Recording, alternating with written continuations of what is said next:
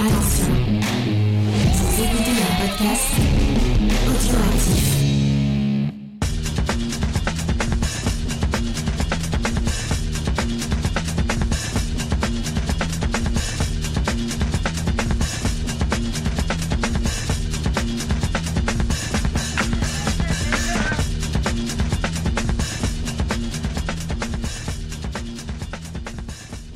Salut à tous et bienvenue dans le podcast des réfracteurs. On se retrouve une fois de plus pour parler de Sidney Lumet, notre star de ce mois d'avril, puisqu'on commémore euh, l'anniversaire de sa mort, malheureusement, il nous a quittés.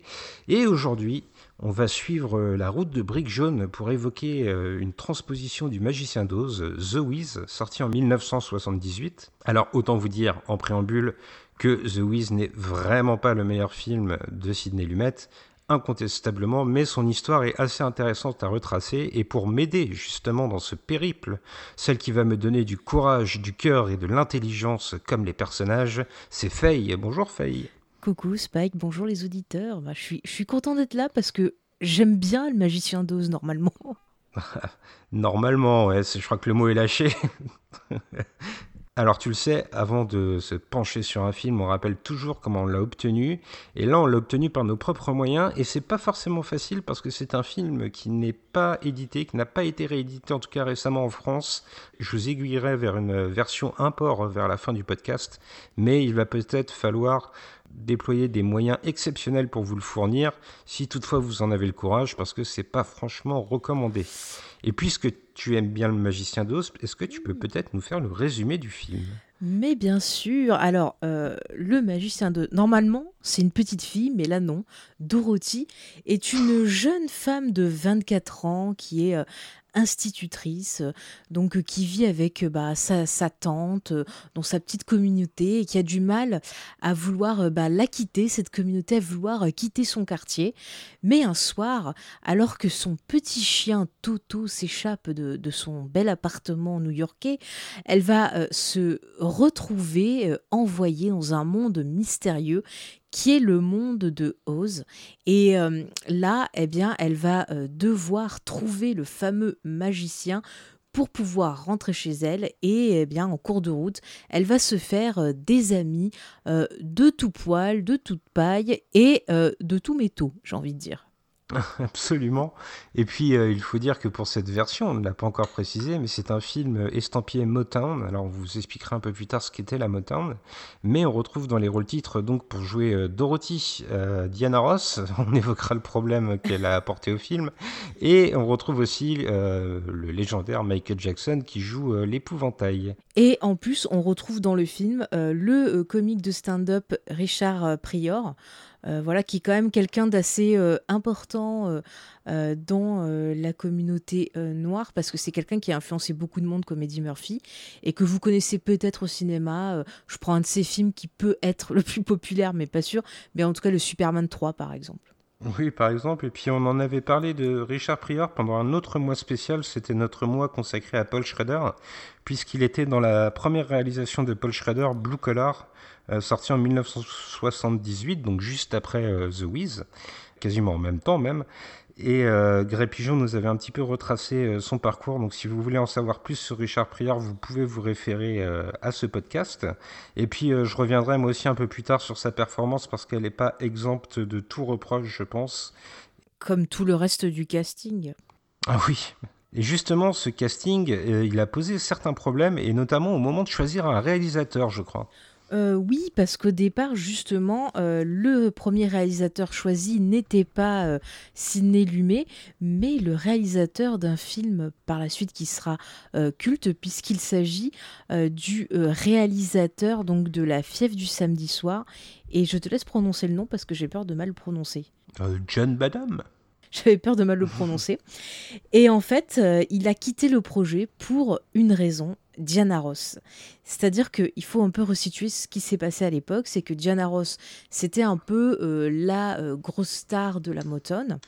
Donc elle avait commencé dans le groupe Les Suprêmes et puis par la suite, bon voilà, elle a développé sa carrière solo. Elle avait même épousé le fondateur donc de la Motown, donc Berry Gordy. Et à cette époque-là, elle avait donc divorcé de ce monsieur et elle voulait un peu trouver son émancipation. Donc elle avait testé des, des styles musicaux un peu plus disco, mais elle était en perte de vitesse et là elle voulait se donner bah, un nouveau point de départ, on va dire. Enfin, elle voulait regagner un peu de, de... sa superbe. Voilà, sa superbe, merci, en donc euh, en euh, jouant au cinéma. Et elle a fait des pieds et des mains pour jouer dans l'adaptation de la comédie musicale The Wiz au point qu'elle a fait euh, virer euh, ben, euh, l'actrice originale. Je crois que s'appelait. attendez, je vais vous retrouver le nom. Stephanie Mills. Voilà, Stephanie Mills, qui était une artiste Motown aussi et qui, ben voilà, correspondait un peu plus au rôle car plus jeune. Mais elle l'a fait virer, elle s'est fait imposer et le réalisateur, ça ne lui a pas plu. Et donc, bah, il a quitté le projet et c'est Sidney Lumet qui a été bah, choisi pour le remplacer. Alors, ce qu'il faut savoir, c'est qu'à l'époque, Diana Ross avait 33 ans. Or, Dorothy était censée être dans la comédie musicale plus une ado. Et donc l'actrice qui avait avant avait une vingtaine d'années, donc ça pouvait passer pour jouer une ado. Mais là, 33 ans, à part dans Beverly Hills, euh, bah, ça marche pas. Euh, donc Sidney Lumet a eu quand même une bonne idée. Il s'est dit, on va vieillir le perso, on va lui donner l'âge de 24 ans, et on va dire qu'elle s'occupe, voilà, qu'elle est institutrice pour des jeunes enfants. Bon, c'est un peu moins creepy, mais ça règle pas le souci euh, non plus. Oui, puis ça va poser euh, de gros problèmes. Des soucis d'interprétation euh, au moment de tisser le scénario, parce que le fait que ce soit une personne plus âgée, j'y reviendrai aussi un peu plus tard, mm. ça va causer certains soucis. Et donc c'est Sidney Lumet qui débarque sur ce, projet et euh, à l'époque Sidney Lumet on peut dire qu'il est en pleine bourre, euh, qu'il est hot, même c'est l'expression qu'il utilise euh, dans son livre Faire un film. comprenez par là en fait qu'il est dans une phase ascendante et que la plupart du monde du cinéma se l'arrache. il sort de grands films qu'on a déjà évoqués ensemble en podcast, notamment avec toi Faye, mhm. Serpico, Le crime de l'Orient Express, il a aussi fait Un après-midi de chien, Network, euh, des films qui ont remporté des prix pour la plupart. Et au moment de s'attaquer à The Wiz, il sort pourtant d'un film beaucoup plus confidentiel, dira-t-on, beaucoup plus euh, euh, dérangeant, on peut même dire, mais dans le sens plutôt positif du film. C'est un film qui fait réfléchir, c'est Ecus, qui relate l'histoire d'un jeune garçon qui éprouve une fascination pour les chevaux, mais qui prend des proportions énormes et qui met en danger sa santé mentale en fait. Euh, jusqu'à le conduire à un acte euh, assez funeste qui est euh, le point de départ du film en fait. Et après, on essaie de comprendre comment il en est arrivé là. Donc après ce projet très personnel, Sidney Lumet revient vers le cinéma à grand public, du moins c'est ce qu'aurait dû être The Wiz mhm. avec cette production. Et d'ailleurs, c'est son seul film musical, enfin sa seule comédie musicale dans sa filmographie. Ça, il faut le noter, sa première et sa dernière comédie musicale. oui, une comédie musicale pour laquelle il est entouré donc de Michael Jackson, on l'a mm. dit, et justement, euh, puisqu'on évoquait le fait que Diana Ross ait un peu fait le forcing, euh, la présence de Michael Jackson était euh, un des leviers qu'elle a utilisé en fait pour asseoir sa position et obtenir le rôle. elle a en fait promis à, à Berry Gordy, son ex-mari à l'époque, que si elle jouait dans le film, elle réussirait à, y associer Michael Jackson. C'est ça, puis il faut dire que bah, Michael Jackson et Diana Ross, c'est une, une relation particulière alors, Michael Jackson la considère un peu comme sa marraine au sein euh, donc de la Motown puisque euh, elle a été associée donc euh, très tôt à son groupe les Jackson 5 comme si c'était elle qui les avait découvertes alors que c'était un, un coup publicitaire, mais Michael Jackson, depuis l'enfance, voue vraiment une fascination et un culte à Diana Ross. C'est vraiment euh, comme si c'était sa fée, tu comme si c'était vraiment son tout, au point que quand il a commencé ses fameuses opérations de chirurgie esthétique, euh, l'un de ses buts, euh, c'était de ressembler à Diana Ross. C'est vraiment la grosse, grosse fascination. Ils se sont jamais quittés, même lorsqu'il est mort, il lui a laissé ses enfants. Euh, c'est-à-dire qu'elle est en deuxième de l'ordre de, succession pour s'occuper des gosses. La première, c'est sa, mère, mais ensuite, c'est Diana Ross. Donc euh, voilà, c'est vraiment quelqu'un de très très important euh, dans la vie de Michael. C'était vraiment sa conseillère professionnelle et privée. Donc c'est pas étonnant de le retrouver sur ce projet-là. Oui, c'est une vraie mère spirituelle en quelque sorte. Alors, puisqu'on parle de la, la, Motown depuis le début, j'ai un peu envie de resituer à, nos auditeurs ce qu'est la Motown, parce que c'est peut-être un nom qui n'est pas très connu aujourd'hui, mais qui a profondément marqué la musique du XXe siècle aux USA et dans le monde. Hein. ça a vraiment dépassé les frontières. Euh, donc, je vais me lancer dans ma, petite historique. Donc, en fait, la, la Motown, c'est une maison de disques qui est fondée en 1959 à Détroit. C'est à la ville de Détroit réputée pour ses usines de voitures qu'elle doit son nom. Euh, donc c'est euh, Berry Gordy, un ancien boxeur qui va la fonder, le futur mari de Diana Ross, comme tu nous l'as dit. Mhm. Quelqu'un qui est passionné de musique, mais qui est relativement peu expert dans le domaine en fait au moment de fonder la Motown, il ne sait par exemple pas du tout lire une partition. Il va finir par l'apprendre après avec des cours intensifs pour combler ses lacunes. Mais en tout cas, il a un talent inné, c'est celui de savoir repérer à coup sûr ce qui va être un hit en puissance. Euh, l'une de ses déclarations choc qui est souvent ressortie euh, pour euh, le définir, c'est lorsqu'il nous dit qu'il savait faire entrer un inconnu par une porte et le faire ressortir en star par une autre. Mm. Souvent, comparer la Motown à une usine à tubes. Il fallait vraiment voilà, produire tout le temps, tout le temps, tant des tubes. c'est exactement ça. Alors, ce qui est intéressant de noter quand même, c'est que son parcours personnel, il va être intimement lié à ce qui sera le moteur de la Motown, sans mauvais jeu de mots. donc, en fait, quand il est enfant, ses parents euh, quittent le sud ségrégationniste des États-Unis dans les années 20 euh, pour gagner le, nord du pays qui est un petit peu plus progressif, même si c'est un bien grand mot à l'époque. Et ben la Motown, elle est un peu animée par la même envie d'affirmer une identité afro-américaine aux USA. C'est une entreprise qui est dirigée par des gens à la peau noire, qui produit des artistes à la peau noire et qui essaye d'en faire des superstars auprès de tout le public américain. Et ça, c'est une vraie révolution à l'époque, parce qu'on est dans les années 60 et c'est l'époque de la lutte pour les droits civiques, euh, avec les combats de Martin Luther King ou de Malcolm X par exemple. Berry Gordy va rapidement s'entourer de talents. Il y a notamment euh, Smokey Robinson, qui est un grand nom de la musique américaine, qui va l'aider à la composition. Euh, mais il va surtout trouver des artistes et des interprètes légendaires qui vont façonner ce qu'on appelle en fait le Motown Sound. c'est un, mélange de soul, de R&B, mais aussi des petits emprunts au gospel. Alors euh, moi je vais te citer quelques noms qui sont très très chers à mon cœur parce que c'est vraiment la musique que j'aime. Euh, on retrouve par exemple Stevie Wonder, les Four Taps ou euh, quelqu'un que je révère immensément, c'est le grand Marvin Gaye. Ah bah tu vois, on se rejoint sur ce point. Mais un des groupes qui connaîtra le succès le plus retentissant, en fait, ce sont les Supremes qu'on a évoqué, qui est mené par Diana Ross, la star de The Wiz. Et pourtant, le début des Supremes, il est assez laborieux. Pendant un moment, on les appelle même les No Hit Supremes. Mais en 64, leur popularité elle va complètement exploser avec un titre Where Dear Our Love Goes, excusez mon accent bien sûr, et puis il va s'en suivre d'énormes succès comme Baby Love ou euh, Stop in the Name of Love ou encore You Can't Hurry Love, donc souvent l'amour, hein, ça revient beaucoup. C'est des thèmes qui parlent à tout le monde. Effectivement. Alors, ce qui est intéressant de noter aussi, c'est que la Motown, c'est pas les derniers des manipulateurs, parce que par exemple, on joue sur l'image euh, d'une Diana Ross qui serait issue d'un milieu modeste, alors qu'en fait, ça n'est pas exactement vrai. Elle le démentira dans son autobiographie, où elle expliquera qu'en fait, elle venait plutôt de la classe moyenne américaine. Et puis, euh, pour appuyer aussi le fait que la Motown n'est pas un monde parfait, on peut noter que le taux de rémunération des artistes à l'époque, euh, au sein de la maison de disques, est très très bas, et la plupart des grands noms finissent par le quitter tous les gens que je vous ai cités avant ont fini par s'émanciper euh, de la Motown, notamment à la fin des années 60. Mais Diana Ross, elle, elle va rester un petit peu plus fidèle plus longtemps. Elle va prendre de plus en plus l'ascendant sur son groupe Les Supremes, jusqu'à voir son nom inscrit en plus gros sur les affiches des concerts. En 69, elle participe à la lancée d'un groupe pour le label, c'est, et là on va rejoindre The Wiz, c'est les Jackson 5 qui vont véritablement rythmer les productions du label dans les années 70. Alors toutefois, c'est un abus, comme on le disait, de prétendre que Diana Ross a lancé les Jackson 5. En vérité, ils sont découverts par une autre des Supremes, euh, Gladys Knight. Ceci étant, Michael Jackson, accompagné de ses frères dans un premier temps, va lui aussi exploser, et Diana Ross l'accompagne comme une mère spirituelle, comme on l'a dit. Et je me permets juste de préciser, c'est qu'aussi à l'époque de, The Wiz, Michael Jackson a envie euh, de, bah, de sortir du groupe et de faire sa carrière solo. Et c'était assez compliqué pour lui, bah, notamment euh, à cause de son père, hein, qui était quelqu'un euh, de pas très recommandable, on va dire ça comme ça.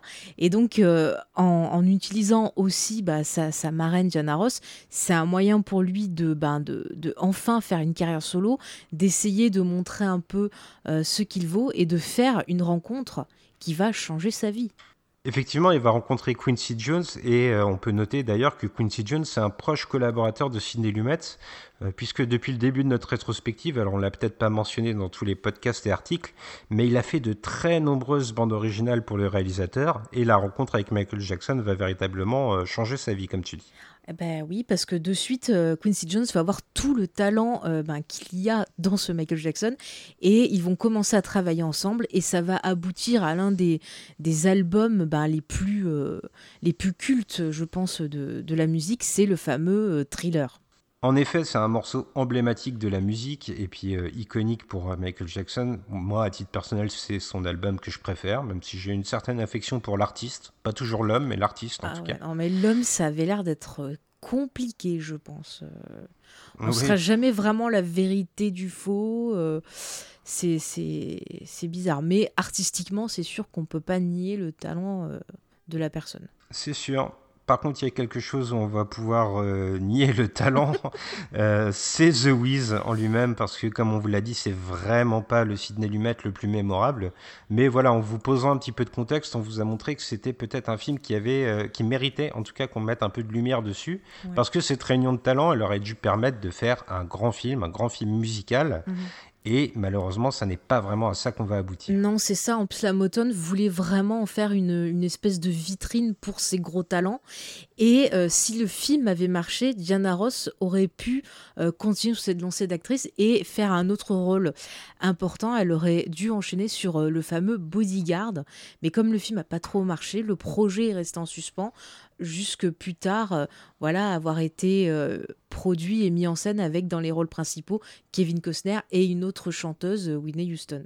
Voilà pour le contexte. Maintenant, il est temps de s'attacher aux thèmes profonds qui vont être tissés dans The Wiz et forcément, ils vont être intimement liés à ce qui est le livre de base, Le Magicien d'Oz. C'est ça. Alors, Le Magicien d'Oz, pour moi, c'est vraiment une œuvre qui va parler bah, de, pas mal de choses, surtout du passage à, l'âge adulte, puisqu'on suit une très jeune fille euh, donc, qui se retrouve euh, transportée dans, ce monde-là et qui, au fur et à mesure de l'histoire et de ses rencontres, eh bien, va se découvrir courageuse, euh, va acquérir de la sagesse, va affronter ses peurs. C'est quelque chose de très positif. D'ailleurs, ce qu'il faut savoir, c'est que hum, quand le roman est sorti, en 1928, il avait été censuré parce que, attention, il présentait des personnages de femmes fortes qui étaient indépendantes. C'est quand même scandaleux. Scandale. On ne peut pas laisser ça dans les bibliothèques. Donc, vous voyez un peu l'importance du bouquin. Et donc, il y a vraiment euh, des trucs forts Un au livre travers. wok. Voilà, un livre woke. Après, il a été euh, recensuré plus tard parce qu'apparemment, il donnait de mauvaises idées aux enfants. C'est- C'est quand même euh, une œuvre qui, qui est quand même assez positive, moi je trouve, euh, qui permet vraiment de se rendre compte que ben euh, on possède déjà tout ce qu'il faut en nous et ce qu'il faut c'est se faire confiance.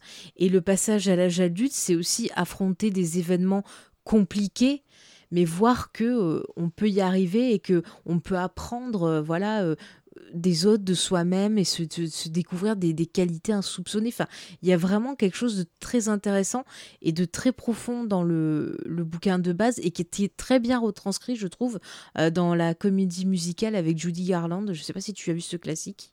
Oui, bien sûr. voilà, donc tu vois un peu bah, le, le parcours de ce personnage le parcours initiatique en fait Oui, c'est ça. Moi, j'ai l'impression que le magicien d'Oz, euh, l'une de ses forces d'évocation, c'est aussi euh, le fait de se réfugier dans l'imaginaire pour endurer les choses euh, de la vie réelle. ouais Et c'est peut-être un des soucis du film, un des premiers qu'on va soulever, c'est le fait qu'on ne comprend pas véritablement les épreuves que traverse Diana Ross slash Dorothy dans le film.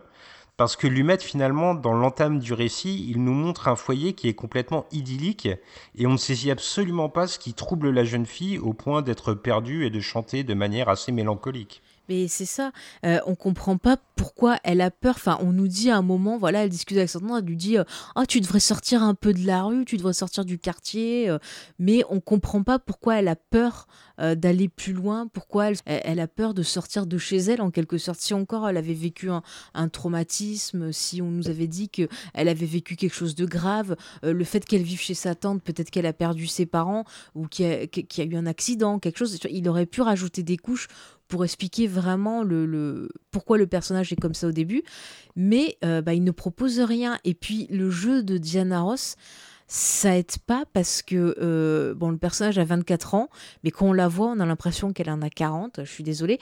Donc ça fonctionne pas euh, parce que j'ai l'impression qu'elle saisit pas du tout euh, l'histoire. J'ai l'impression qu'elle qu'elle arrive pas du tout à faire passer les bonnes émotions au bon moment. Et elle est insupportable quand elle crie Toto Toto. Mais on n'en peut plus. C'est vraiment ça ne fonctionne pas. C'est absolument pas logique. Et euh, c'est pareil dans, dans, les thématiques, il y a tout ce côté où le personnage doit euh, justement s'affirmer, doit s'accepter aussi comme elle l'est. Ça, c'est plus un des enjeux du film où on retrouve des thèmes euh, qui abordent l'humain avec ces personnages qui sont en dehors de la société. Au début du film, il va nous la montrer comme étant toujours en dehors des conversations. Elle range, elle fait le service, elle va dans la cuisine. On a l'impression que c'est une Cendrillon, mais il n'y a rien qui mmh. justifie ça parce que personne euh, est mauvais envers elle. Donc on comprend pas pourquoi elle-même, euh, elle se place en dehors euh, de sa famille, en dehors de cette, de cette société bah, dans laquelle elle est, en fait. Enfin, c'est vraiment incompréhensible et ça, ça rend gênant, en fait. Enfin, je sais pas ce que tu en penses. Oui, oui, tu mets le doigt sur quelque chose. J'ai l'impression qu'en fait, la transformation du personnage de Dorothy ne marche pas du tout et elle est vraiment faite un peu à l'emporte-pièce, voire à la va-vite. En fait, on doit admettre qu'une femme, euh, au-delà de la trentaine, euh, vit chez son oncle et sa tante, bon, admettons, mais que dans le même temps, elle a jamais quitté son quartier pour découvrir New York, qui est pourtant sa propre ville on prive le récit de toute la transition à, euh, l'âge adulte, donc qui devrait faire la substance.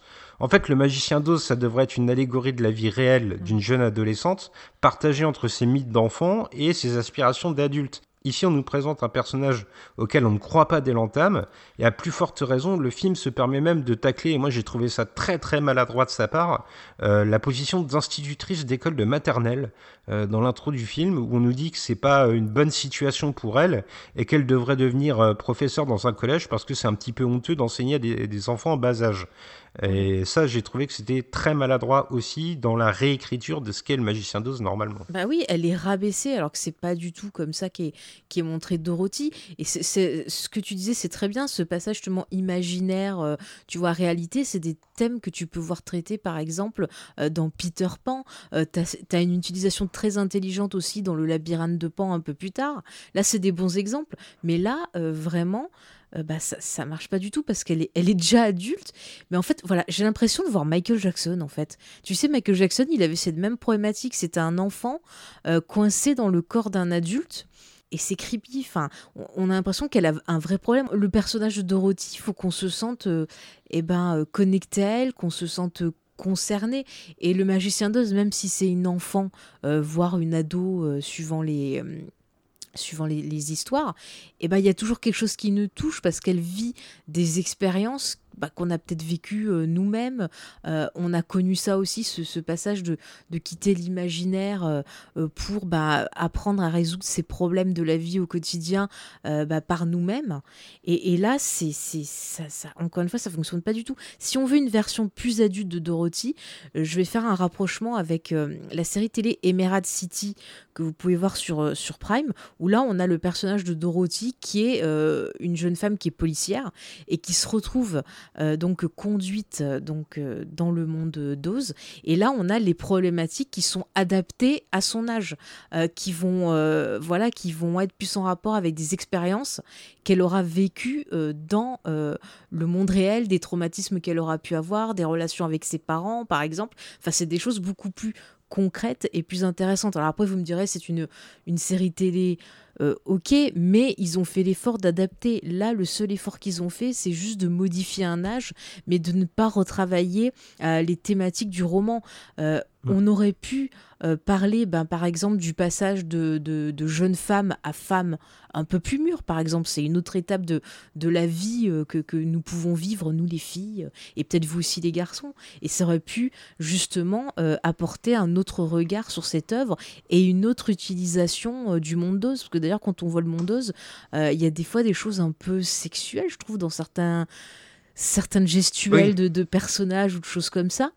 Ça va même plus loin parce que on retrouve les, trois valeurs fondamentales qui sont héritées du magicien d'Oz, donc l'intelligence, le cœur et le courage que cherchent les compagnons de Dorothy. Et ces trois belles choses qui sont à enseigner aux enfants, et on a l'impression que les enfants c'est la c'est la cible du film en fait.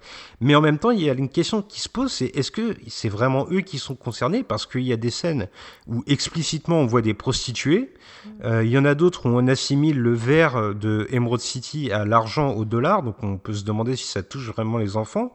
Et puis il y a même des, un personnage, euh, donc euh, l'homme de fer blanc dans le conte original, ici c'est un, robot fait de détritus, euh, qui nous sert des blagues grivoises à tirer larigot. Il y a cette chanson où il lui demande qu'on répande de l'huile sur son corps, qui invite vraiment au malaise total. Quoi. Ah Et pourtant, même nous les adultes, on n'arrive pas à se réfugier dans cette force d'évocation parce que dans le même temps, le film a une espèce de double personnalité et propose des gags qui sont vraiment, pour le coup, très bas du front. Il y a par exemple cette sorcière qui est évacuée dans des toilettes géantes, et puis il y a cette scène où moi j'ai eu envie de m'arracher les yeux. Euh, la scène finale avec la, la fée Glinda qui est entouré de petits bébés et qui essaye d'interpréter une chanson euh, en exagérant la moindre des mimiques pour bien qu'on comprenne les sentiments qui sont les siens et vraiment on se sent mal. En fait, c'est un film, on ne comprend pas du tout à qui il s'adresse. Oui, tu as, tout à fait raison, il a les j'allais dire le cul entre deux chaises, mais c'est ça. Moi, je vois, enfant, je mmh. l'avais vu, j'avais aimé parce que je n'avais rien compris. Et je l'ai revu adulte en, ayant cette fois-ci la compréhension bah, des, paroles des chansons, euh, de ce qu'on voyait. Et il y a un décalage entre ce qui est dit et ce qui est montré, la façon dont les chansons sont, sont mises en scène. Euh, ça fait parfois très musical. Euh, quand ils arrivent justement dans, dans, la cité, donc dans, la cité d'émeraude, j'ai l'impression que c'était Las Vegas. Il y a hmm. des moments, ça fait très vidéoclip. Euh, vraiment, c'est particulier, c'est très 70s. écoutez, il y a des moments, je vais le dire, ça va vous choquer, mais il y a des moments où je me suis dit que Sidney Lumet, il faisait son Star Wars Holiday Special dans ce film-là, tellement euh, il y a des choses qui ne marchent pas, qui ne sont pas cohérentes. Il y a des choses très euh, grand guignolesques rien que, que, la chanson euh, marquante de, de la comédie musicale, dont je retiens jamais le titre, là, sur celle qui chante à chaque fois qu'ils sont sur la route, Down on the Road, je crois, un nom comme ça. Et mais il y, a des chorégraphies, mais, mais Diana Ross, elle gesticule comme une dingue, accompagnée d'un Michael Jackson qui, qui fait ce qu'il peut, qui, robotise alors qu'il joue un, un, un homme de paille. C'est vraiment très bizarre. Et puis, ce qui, est, dommage aussi, c'est rien que l'introduction de Michael Jackson. Donc, il est euh, introduit, euh, voilà, c'est le, c'est le, l'épouvantail qui est sur son petit piquet, et il y a des, des, corbeaux, voilà, autour qui se moquent de lui, qui lui disent t'es pas intelligent, t'es nul, t'es si t'es mis. Tu pourrais très bien y voir un sous-texte ben, sur le racisme, avec justement ben, un personnage, euh, ben, les personnages noirs mis à l'index qui étaient souvent traités comme des animaux, comme des gens pas intelligents, enfin, qui étaient parfois torturés par le cul on peut y voir un, côté un peu un bout des, de cette histoire des États-Unis compliquée. Mais ça dure 30 euh, secondes et, Michael mm. Jackson, il gesticule et, ça casse tout parce que ça, rend le, truc grotesque et ça va jamais au fond des choses. On sent qu'il y a plein de thématiques qui auraient pu être abordée si l'histoire elle avait été plus adaptée à son époque et plus adaptée à l'âge de, son personnage et plus adaptée à ce côté urbain. Euh, le, rapport à la technologie, euh, enfin le, rapport à l'argent, il y aurait pu avoir plein de choses intéressantes, mais il y aurait pu même avoir un sous-test politique puisque justement euh, quelque temps avant que, que, ce film n'existe, il y avait eu des théories faites par des historiens qui comparaient le magicien d'Oz à l'histoire des États-Unis avec, euh, alors si je me rappelle bien, euh, le, euh, le magicien d'Oz et les sorcières et tout ça, c'était les figures, les grandes figures politiques, les différents partis. on avait ben, l'homme de fer qui représentait les ouvriers, par exemple. Enfin, c'était pour eux un moyen de symboliser au travers de cette histoire les luttes des classes aux États-Unis, les problèmes justement ben, de, de, politique, les problèmes sociétals en fait. Et pas du tout utilisé dans le film, alors qu'on a un contexte urbain euh, qui justement s'y prêtait et aurait pu euh, permettre d'avoir une vision peut-être un peu plus adulte de, ce conte. Pour moi, je le considère comme un conte, voilà, de cette histoire fantastique euh, qui est ose et qui permet bah, tellement de choses. Et encore une fois, c'est vraiment dommage. Bah, je rebondis sur ce que tu dis sur le racisme parce que euh, ce qui m'a un petit peu gêné, moi, la vision du film, euh, qui est une vraie âme d'humaniste et qui admet tout le monde et qui tolère tout le monde, bien évidemment. Chez les réfracteurs, vous êtes tous admis, peu importe votre couleur ou votre confession. Euh, ce qui m'a un petit peu intrigué, c'est le fait que alors c'est lié à l'ADN de la Motown, comme on le disait plus tôt, mais c'est un film où il n'y a que des personnages afro-américains. Mais du coup, la morale du film devient étrange. C'est-à-dire que Dorothy va s'aventurer dans le pays d'Oz, et finalement, la conclusion du film l'invite à lui dire que euh, le bonheur était sous ses yeux depuis le début, était dans son foyer, se cachait euh, en son sein. Mm. Et c'est très étrange en fait à extrapoler comme message parce que ça voudrait dire que une personne afro-américaine qui part découvrir le monde, finalement elle doit retourner à sa place à la fin, ou en tout cas c'est comme ça que nous le présente le film. J'ai trouvé ça très étrange, voire un poil dérangeant. En fait, on a l'impression qu'on l'invite à rester à sa place et à ne pas du tout s'émanciper. Ben, en fait, moi, ce que je trouve bizarre, c'est que des fois, il y, a des discours dans le film qui ont, l'air de dire genre, euh, euh, affirme-toi, euh, sois toi-même, n'aie pas honte de tes envies. Et donc, ça voudrait dire que son envie, c'est de rester institutrice pour jeunes enfants parce qu'elle aime ça. On le voit au travers du film, elle prend soin de ces personnages-là. Enfin, elle a cette âme généreuse. Mais effectivement, comme tu le dis, on lui dit, ouais, bah finalement reste comme t'es, reste dans ton quartier, mais à aucun moment on va la voir à la fin s'affirmer face à sa tante et lui dire bah écoute, euh, ce que tu me proposes, non, c'est pas ce que je veux, c'est pas ce que je désire. Moi, je désire euh, continuer à être institutrice parce que c'est ce que j'aime, c'est ce que je suis. Bah au final, on le voit pas à la fin. La fin du film, c'est juste elle récupère son clébard là et puis elle rentre chez elle. Et et, et, et, point. Et, donc au final, il y a euh, il y a pas d'évolution, il n'y a pas la résolution de cet enjeu qui était posé au début du film par sa tante qui justement l'a rabaissé et qui quelque part euh, euh, lui donnait un sentiment de honte de ce qu'elle était puisqu'on la voit dans cette scène elle baisse la tête elle est pas bien euh, mais mmh. ça fonctionne pas. Ça fonctionne pas du tout et c'est dommage. Il manque une partie du film je trouve à la fin c'est peut-être lié aussi au fait que un des thèmes principaux du Magicien d'Oz, ça devrait être aussi euh, le fait de faire des rencontres et euh, d'agglomérer autour de soi une espèce de, de bande d'amis. Donc ces trois compagnons qui accompagnent Dorothy, l'épouvantail, l'homme de fer blanc et le lion. Euh, mais ces trois compagnons, en fait, comme tu le disais, ça marche pas du tout. C'est juste des pitres, en fait. Alors peut-être que je sauverais le personnage incarné par Michael Jackson, qui lui véhicule régulièrement tout au long du film des proverbes et des citations qui interpellent d'une certaine manière. Alors ça n'est pas une grande prouesse d'écriture puisqu'il déclame juste des trucs, mais ça fonctionne plus ou moins. Par contre, les deux autres, le robot et le lion, ah, ils sont infernales. Ils sont euh, Ils courent dans tous les sens. On dirait des marionnettes en fait. Ils, sont juste là pour gesticuler et bouger dans tous les sens et c'est agaçant. C'est-à-dire qu'on a développé Diana Ross et un peu Michael Jackson, mais les autres, c'est rien du tout, c'est de la figuration. Et, et, même Michael Jackson, je veux dire, ses citations, ça sort comme ça, n'importe. Enfin, c'est vraiment. c'est c'est comme tu sais un peu maintenant quand on te met des, euh, des références et qu'on te les balance euh, bien devant l'écran en disant regardez je vous mets tel jeu sorti euh, dans les années 80 nanana et là c'est hmm. pareil c'est genre je vous sors une citation mais voilà j'essaye même pas de l'intégrer je la sors juste et, et au final ben c'est pas intéressant comment prouver par exemple que le personnage avait déjà l'intelligence en lui c'est pas en le faisant sortir, euh, j'allais dire de son cul des, trucs parce qu'il est sort de son corps, mais c'est pas en le faisant sortir des citations euh, euh, comme quand on ouvre des, gâteaux chinois, tu vois, qui te donnent des proverbes. Mmh. C'est pas comme ça que ça va nous prouver qu'il avait l'intelligence depuis le début. Dans le récit, c'est par les actions, c'est par les discussions entre les personnages et tout finalement, à la fin, on va se rendre compte qu'ils avaient déjà tout en eux. Et là, on a plus l'impression que ben, qu'ils sont débiles et que c'est euh, que c'est Dorothy qui fait tout pour eux et qu'au final, le message, c'est effectivement, comme tu le dis, bah voilà, tu pensais que t'étais nul, mais en fait, non, t'es très capable. Mais euh, une fois qu'elle prend conscience de ça, eh ben, on voit pas de résultat dans sa vie. Et c'est ça qui est dommage.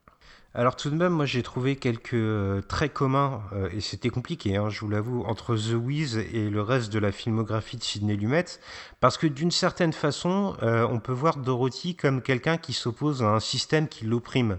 Euh, j'ai trouvé ça assez criant dans la scène qui se tourne en fait au, World Trade Center, au pied du World Trade Center, où là les tours sont filmées en, contre-plongée et on mhm. a vraiment le, le, sentiment de bâtiment qui oppresse le personnage. Euh, à plus forte raison, le fait que le magicien d'Oz, alors on va spoiler le magicien d'Oz, si vous n'avez pas lu le livre, allez-y. ne regardez pas forcément le film, mais lisez le livre. Vous voyez le film de Sam Raimi, ça explique ce qui se passe aussi. Voilà, euh, il y a le fait que le magicien d'Oz ce soit euh, une fraude totale, quoi. Alors je ne vais pas faire un rapprochement entre The Wiz et Serpico, n'empêche que la figure d'autorité est malmenée et montrée comme complètement vide finalement. Ouais.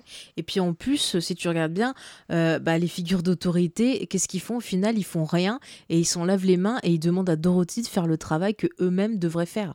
Donc bon, je ne fais pas non plus avec Serpico, mais c'est un peu ça, ces figures d'autorité qui font rien et qui laissent faire les choses. Alors il y a un autre trait commun avec la filmographie de Sidney Lumet, c'est le fait de vouloir euh, ancrer son film dans New York. Alors c'est lié à ce qu'est la comédie musicale à l'époque, mais ça colle beaucoup au cinéaste Sidney Lumet. Et là, euh, ça pose plusieurs problèmes. C'est euh, notamment le fait que Sidney Lumet voulait tourner beaucoup plus dans les vrais décors de New York et que ça n'a pas forcément été rendu possible. Euh, c'est criant notamment au moment où il rencontre, ou Dorothy, pardon, rencontre le lion devant la bibliothèque de New York et où là il voulait faire un, nombre beaucoup plus important de prises et il était beaucoup plus ambitieux visuellement mais le fait qu'on doive bloquer la circulation les a obligés à se rabattre sur des décors de studio. En fait il a vraiment été contraint dans son envie de montrer New York. Ouais, bah, il était très très frustré par le film, hein, euh, de ce que j'ai vu, parce qu'effectivement, euh, euh, ça se voit aussi même dans ses mouvements de caméra. D'habitude, on a une caméra qui est très fluide, très mobile, et là, je trouve qu'elle est quand même plutôt bah, plan-plan, quoi. Il y a des plans de hmm. grue, j'ai l'impression, suivant les numéros, c'est pas très vivant en fait. C'est, j'ai l'impression qu'on sent le fait que bah, le film le passionne pas. C'est sans âme, c'est exactement ça. Mais bon, on peut peut-être euh, garder quand même cette envie de montrer New York comme euh, un lieu de danger qui n'est pas totalement euh, idiote, cette idée, j'ai l'impression. les décors, par exemple, du métro crade ou des quartiers défavorisés, mais même Manhattan et la bibliothèque, ça pourrait fonctionner si on avait laissé, une fois de plus, Sidney Lumet tourner dans New York. Il reste quand même quelques élans graphiques qu'on peut retenir, comme par exemple le fait que la, route de Brique Jaune, la fameuse route que doit emprunter Dorothy, est complètement délabrée au début. Et ça, c'est assez intéressant parce qu'elle part des quartiers pauvres pour aller vers les quartiers les plus riches, vers Manhattan, là où il y a le magicien d'Oz.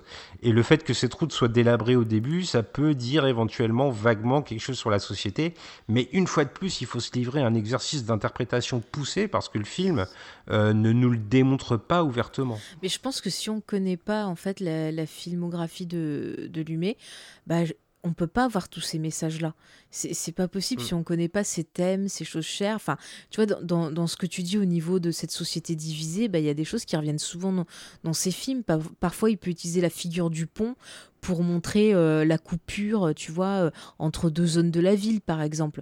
Mm. Euh, c'est quelqu'un qui sait utiliser justement ces immeubles, cette configuration, ce New York, pour raconter vraiment beaucoup de choses. parfois, il peut te le rendre merveilleux et bien souvent, il va le rendre labyrinthique, inquiétant. Et même là, dans le film, on pourrait avoir ce côté labyrinthique des fois. Et je trouve que c'est très vite kitsch en fait. Tu vois, je pense à un décor, à un mm. moment où ils sont poursuivis par les, les soi-disant euh, singes volants, parce que la sorcière de l'Ouest a, une armée de singes volants, c'est trop classe normalement. Mais là, non, c'est ridicule. On dirait un espèce de sous Mad Max euh, avec ah des, tuyaux en plastique. Enfin, c'est vraiment très très laid. Et, et, on sort du film, on a l'impression d'être dans un épisode des Power Rangers avant l'heure. Enfin, c'est très bizarre. Franchement, moi à l'époque, j'avais même pas fait le rapprochement que c'était Lumet qui avait fait ce, ce, film-là. C'est vraiment quand tu m'as invité à, à, retravailler sur sa filmographie que je me suis dit, c'est pas possible, c'est lui qui a fait The Wiz. C'est dingue. C'est marrant que tu cites les Power Rangers parce que moi je vais même aller encore un peu plus loin. Euh, j'ai pensé aussi à, cette série euh, en voyant le film parce que c'est vraiment l'esthétique plastique euh, la même. Et puis il y a un autre, une autre œuvre, si je peux dire entre guillemets, qui m'est venue à l'esprit, c'est les Teletubbies. alors, vous allez me dire que je vais un peu loin, mais alors quand on voit le, la pomme qui se lève au-dessus de, de, Manhattan comme le soleil des Teletubbies, c'est vraiment frappant en fait c'est vraiment quelque chose de plastique qui n'a aucun aspect organique. Et moi, j'ai senti un Sidney Lumet euh, malheureux, en fait. J'ai l'impression qu'il filme pas un New York qu'il aime. Euh, c'est vraiment... Euh, un film de studio avant tout, et j'ai pas l'impression que ce soit là-dedans que s'épanouisse un cinéaste qui, euh, depuis le début du mois d'avril, on le montre, est plutôt urbain. Oui, oui, oui, non, mais totalement. On sent que c'est le film de commande où il a peut-être été. euh, je sais pas s'il avait du Final Cut, je pense pas, mais on sent qu'il a été quand même bah, pas mal coupé dans son élan, hein, vraiment. Et d'ailleurs, j'ai lu euh, dans, dans une interview euh, qu'il disait qu'il avait besoin tout le temps, tout le temps de travailler et que des fois, il avait accepté des scénarios pour ne pas se retrouver à rien faire. Donc, je me demande si ce film-là, c'était pas aussi euh, quelque chose qui arrivait dans une période creuse et il a accepté euh, bah, en disant bah voilà ça va m'occuper j'ai jamais fait ça peut-être que euh, mais ça ça va pas du tout en plus euh, la comédie musicale, euh, les mouvements de caméra, la mise en scène, c'est hyper important que ça se fonde avec la musique. Ça doit aussi participer à, ce que nous fait ressentir euh, ben voilà c'est ce, choix de musique. Enfin ça il doit y avoir quelque chose on doit danser on doit euh, être pris dans le truc. Et là on est vraiment tout le temps tout le temps à l'extérieur. Enfin c'est très très bizarre. C'est vraiment je trouve que c'est la comédie musicale la, la plus froide que j'ai vue en fait. Oui, effectivement. Et puis euh, je rebondis sur ce que tu dis sur le fait qu'on sent des élans de Sidney Lumet, euh, mais qui sont complètement contrariés et qui sont annihilés par la suite du récit. Euh, Il y a quelques thèmes de société qui s'affichent. Il y a notamment euh, cette usine. Alors c'est une usine qui fabrique de la sueur, donc l'image est vraiment très appuyée, euh, où on voit une espèce d'aliénation par le travail. Mais immédiatement, il y a le grotesque qui va nous ramener à un niveau terre à terre, un niveau très primaire, et qui va empêcher toute réflexion poussée. Et c'est aussi appuyé par le personnage de Richard Pryor, donc qui, euh, incarne le magicien d'Oz, dont on se rend compte que c'est une fraude, et euh, le film nous le présente comme un politicien. Et là, en fait, on voit un acteur donc euh, qui est plutôt talentueux d'habitude, malgré euh, son caractère un peu extravagant euh, qui a posé problème à Paul Schrader sur Blue Collar, euh, qui est complètement désintéressé du film. On sent un Richard Pryor complètement vide. Et là, moi, je me suis demandé si c'était pas la méthode de travail de Sidney Lumet qui ne lui convenait pas, parce qu'en fait, il faut savoir que Richard Pryor, c'est quelqu'un euh, qui délivre toute son énergie en un nombre très restreint de prises et qui, laisse énormément place à l'improvisation. Et le fait que Sidney Lumet soit quelqu'un qui s'appuie beaucoup sur les répétitions, je me suis demandé si ça n'avait pas contraint sa performance, parce qu'on voit vraiment Richard Pryor qui, en plus de ne pas être drôle, est euh, morose. Ah mais je suis d'accord euh, avec toi, j'ai eu le même euh, ressenti. Vraiment, on sent qu'il a plus d'énergie. Enfin, il, est censé, je sais pas, le, le magicien d'Oz, il est quand même censé, euh, tu vois, un peu euh, avoir un côté bonimenteur, essayer de tromper les gens. Tu vois, c'est le magicien dans, le- dans le sens euh, manipulateur un petit peu. Et là, vraiment, c'est ça passe pas quoi. Encore une fois, ça ça fonctionne pas du tout. Euh, on a juste l'impression de voir un pauvre gars et euh, je comprends même pas que Dorothy elle accepte de faire ce qu'il lui demande. Enfin, c'est ouais, ça aurait été sympa qu'il ait un petit côté charmeur, qui est vu que c'est un politicien, qui est vraiment, tu vois, ce côté, enfin, qu'on le ressente. Et là, pas du tout. Enfin, il me semble que dans le la théorie euh, de l'historien, le magicien était comparé, je crois, aux républicains. Donc euh, ils auraient pu Hmm. peut-être essayer de jouer avec ça aussi. Mais non, ils le font pas. Enfin, c'est c'est c'est triste en fait. Même l'opposition avec par exemple l'extérieur qui est euh, justement l'extérieur, ça, aurait dû être plus clinquant. Euh, on aurait pu avoir quelque chose de fantastique. Dans les comédies musicales, il y a toujours un plan, une séquence où on se dit euh, waouh, où il y a vraiment tout un beau tableau avec des couleurs qui pètent, avec de belles chorégraphies, de trucs comme ça. Et l'extérieur, comme tu dis, on a l'impression d'être dans un billet de banque. On est dans quelque chose de très austère et quand on, on rentre à l'intérieur, on a l'impression en fait d'être passé de l'autre côté du décor du cinéma et de voir en fait bah, les coulisses. Il y a rien de travaillé vraiment en fait. C'est c'est comme si même Lumet il abandonnait en disant oh c'est bon, hein, j'ai fait un truc à l'extérieur, à l'intérieur, allez on improvise comme ça et euh, pouf on cherche pas Mm. plus loin. Tu vois, c'est c'est vraiment ce côté. euh, ouais, on a l'impression que tout le monde en a marre quoi. Même Diana Ross. euh, je pense qu'elle sent que ça va pas, quoi. Je pense que il y a des fois, tu sens que ça pue ce que tu fais. Hein. Oui, bah de toute façon, il suffit de voir la qualité de l'acting euh, dans le film pour s'en rendre compte. Euh, euh, Diana Ross est chanteuse avant d'être actrice, c'est- visible à l'écran et ça, ça transpire réellement. Mais c'est même le cas, le cas des autres personnages. Alors Michael Jackson s'en tire peut-être un peu mieux une fois de plus, Michael Jackson, c'est le seul qui garde un bon souvenir du tournage et qui dit qu'il s'était euh, énormément euh, amusé. Et c'est pour ça aussi qu'il a gardé l'envie de vouloir euh, faire du cinéma, que ce soit bah, au travers de ses vidéoclips ou bah, parfois bah, il avait fait un film, je crois que c'était Moonwalker. Oui, oui, oui. Bon, je suis pas très fan, mais bon, voilà. C'est quelqu'un qui, qui, qui, est passionné par le cinéma. Donc, bon, bah, tant mieux s'il y en a un qui s'est amusé, c'est déjà ça. Hein. Moi, ce qui m'a gêné aussi, c'est euh, il y a une phrase qui revient énormément dans le livre de Sidney Lumet, c'est qu'il s'attache au thème avant de s'attacher au style. Et j'ai l'impression qu'avec euh, The Wiz, il se fourvoie totalement et il fait exactement l'inverse. C'est-à-dire qu'il essaye d'être dans une débauche graphique qui, comme on l'a dit, ne fonctionne pas du tout mmh. et que derrière, finalement, les thèmes sont complètement absents. Et pour moi, The Wiz, c'est peut-être le film de la filmographie de Sidney Lumet qui est le moins représentatif de ce qu'il est. Ouais, je suis 100% d'accord avec toi.